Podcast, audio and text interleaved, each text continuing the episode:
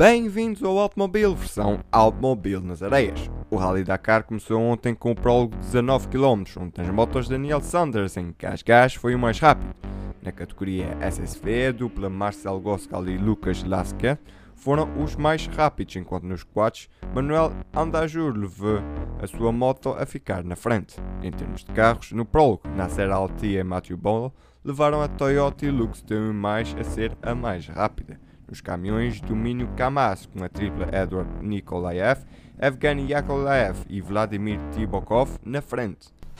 A 2 de janeiro começaram as etapas a sério. Na etapa 1B, na categoria das motos, lá está, Daniel Sanders voltou a ser o mais rápido. O piloto da Gas Gas termina assim o dia com uma vantagem de 3.07 para Paulo Quintanilha.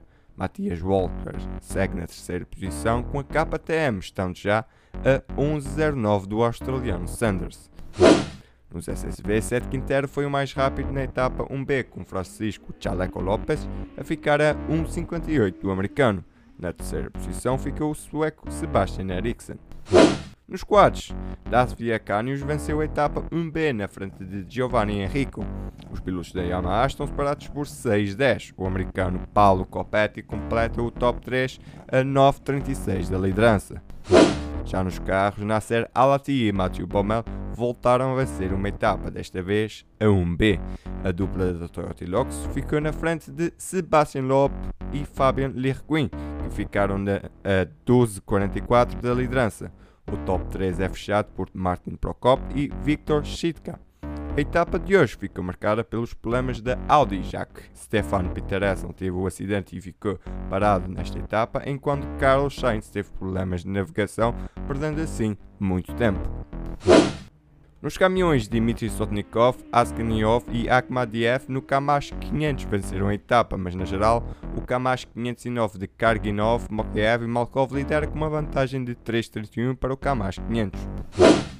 Depois de sabermos a classificação geral, vamos à rubrica do automóvel nas areias, os Tugas. Nas motos, António Maio é o melhor classificado na 15ª posição.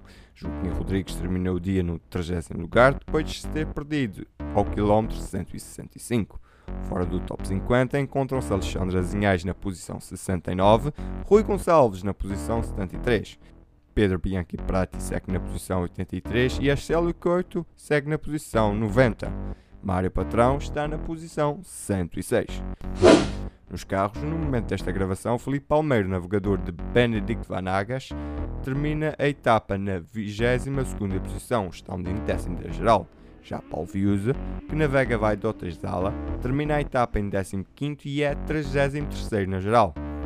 Miguel Barbosa e Pedro Velosa, à hora desta gravação, ainda não terminaram a etapa. Nos SSV, novamente à hora desta gravação, Luís Portela Moraes e David Megre terminaram a etapa na oitava posição, sendo nonos da geral.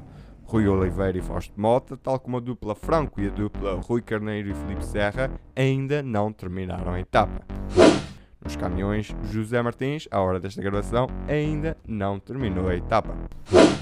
Por fim, dar atenção ao aviso para as etapas 2 e 3 devido às chuvas torrenciais que colocaram imensas dificuldades à caravana do Dakar. A organização decidiu que estas já não seriam etapas maratona, ou seja, sem assistência, com o bivoque de Al Artia inundado, onde os concorrentes deveriam dormir em tendas entre a segunda e terceira etapa. Estas passam a ser etapas normais, ou seja, com assistência no final do dia. Por hoje é tudo. Não se esqueçam, podem seguir o Automobile nas redes sociais em Twitter em Automobile321 e no Instagram em Automobile321. Eu sou o David Pacheco e volto amanhã para mais Automobile nas areias.